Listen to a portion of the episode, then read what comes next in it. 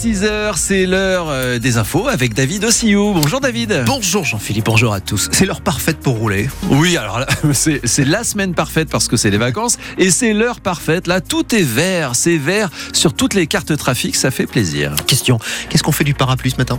Eh bien, alors on le garde euh, par devers nous parce que il y a des, des nuages assez menaçants au-dessus de nous. Alors bon, la, la pluie euh, va se calmer un peu partout hein, euh, dans la région, mais les nuages restent là. Côté on est en dessous des euh, valeurs de saisonnières. On est à 10 degrés à Marseille et Toulon, 6 degrés à Aix seulement. Allez, la bonne nouvelle, c'est qu'il va faire beau à partir de demain jusqu'à samedi. Alerte générale chez les pompiers, David. Alerte à propos des sapeurs-pompiers volontaires. Dans un rapport jusqu'à présent confidentiel, l'inspection générale de l'administration demande clairement de considérer les volontaires comme des travailleurs comme les autres, donc avec une limitation des heures de travail. Et ça, Christophe Van Ven, ça change tout. Un malaise en plein jour, évacuation sur la Timone, Transport sur le CH Latimone.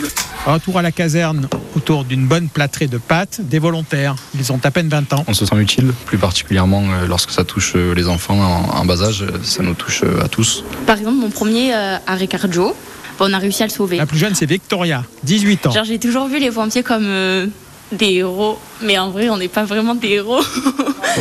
je veux rester volontaire parce que je veux que ça me plaise tout le temps. C'est un peu comme une deuxième famille. Mélanie est en apprentissage depuis quasiment un an. J'aime énormément venir en aide aux personnes, euh, le lien que je peux avoir, l'accompagnement que je peux avoir. Je trouve ça magnifique. J'ai besoin de ça dans ma vie. Sans leur volonté, et si la directive européenne fait tomber l'engagement à la française, le responsable de la garde serait fort démuni. Ça sera très très compliqué. C'est inquiétant. L'adjudant Philippe Niel, devenu pro il y a 20 ans. Mais sans eux, bah, il risque d'avoir des délais beaucoup plus longs d'intervention et peut-être même voir des drames s'il manque du personnel. Sur les 72 pompiers de la caserne, seuls 4 sont professionnels. Voilà un dossier en plus pour le Premier ministre. Gabriel Attal qui reçoit aujourd'hui les responsables de la Fédération des sapeurs-pompiers. Pleuré de cinq mois après la mort de son fils de 25 ans aux urgences de hier, la mère de Lucas envisage de créer un collectif. Corinne Godefroy veut que la parole des familles se libère. Plusieurs drames ont été rapportés par la presse ces dernières semaines. Avec les syndicats, six députés réclament une commission d'enquête.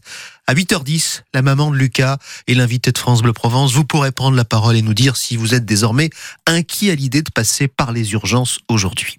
Attention, alerte rouge aux avalanches dans les Alpes du Sud. 4 sur 5 pour le Pelvoux, le Haut-Var, le Haut-Verdon, le Champsor, le Mercantour. Jusqu'à 60 cm de neige tombée depuis dimanche.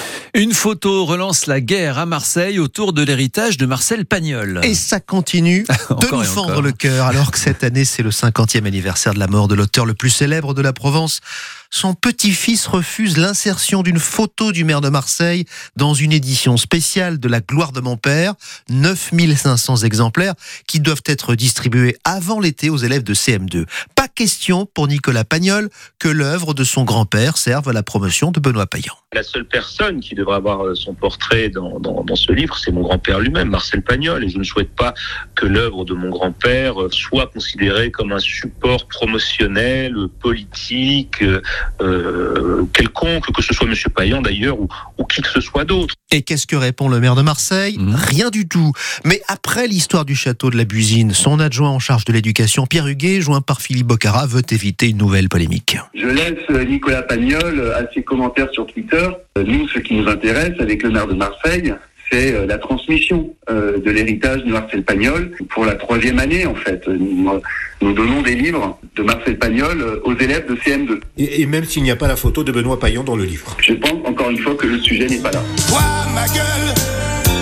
Qu'est-ce C'est Johnny qui chante. Oh, oui. Mais on pourrait presque entendre César au comptoir de la barre, du bar de la Marine dire ça, non Qu'est-ce qu'elle a, ma gueule L'essentiel est que les enfants auront bien le livre dans leur bibliothèque à la fin de l'année scolaire.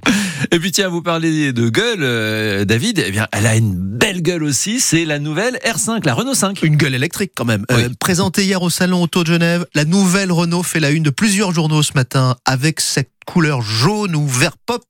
Le retour d'une légende qui pourrait être un succès, dit Fabien Neuvy, directeur de l'Observatoire CTLM. Ça peut marcher effectivement. On a vu par exemple qu'avec la Fiat 500, ça, avait très bien euh, fonctionné. On a comme ça euh, des constructeurs qui essayent de faire revivre des modèles qui ont connu un, succès considérable, qui présentent l'avantage finalement d'être connus du grand public, parce que quand on dit R5, évidemment, tout le monde euh, connaît la R5 au moins de nom. Les jeunes générations bah, ne l'ont pas forcément vu sur les routes, mais en tout cas, ils savent ce que c'est. Donc en termes de notoriété, c'est toujours ça de gagner. Et puis aussi l'idée de la mettre au goût du jour, donc avec un nouveau design qui devra euh, à Renault de repartir sur le 100% électrique. La R5 toute électrique à la première page de la Provence ce matin. Très belle. 52 ans après la sortie de la version essence, avec qu'à l'époque, c'était la toute première voiture à descendre sous les 5 litres au 100. On, a, alors, on en avait une, une euh, mais, couleur vert, mais vert salade. Alors, pas la vert pop du tout. alors, alors celle-ci devrait coûter autour de 25 000 euros. Première livraison à partir du second semestre. Côté rugby, la colère gronde chez les supporters du RCT. La dernière défaite face à Pau ne passe pas. C'est la troisième consécutive en championnat. Le club de rugby de Toulon se trouve septième maintenant. Sophie Glotin, ça rend très nerveux les supporters. Oui, des supporters qui en ce moment ne sont pas à prendre avec des pincettes. Ben oui, je suis énervé. Franchement, je suis énervé. J'ai l'impression qu'on est la risée un peu de la France et du rugby. Après neuf défaites en 11 matchs, Francis se pose bien des questions. Comment se fait-il qu'on ait perdu notre rugby comme ça?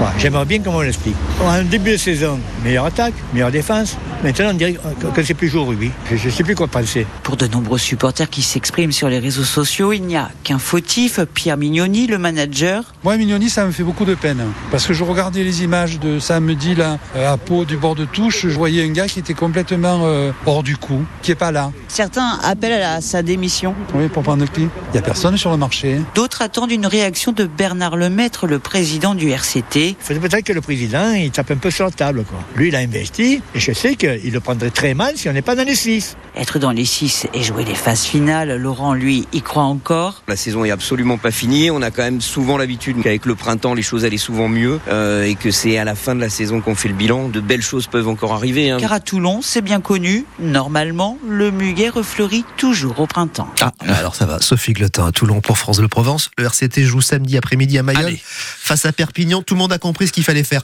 Ce mois de février, qui est désormais le plus pluvieux depuis plus de deux ans en Provence, 69 mm d'eau à Marignane, 77 à Cassis. C'est une bonne nouvelle pour les nappes phréatiques, mais le Var reste en vigilance sécheresse. Il a encore plus cette nuit, hein, Jean-Philippe.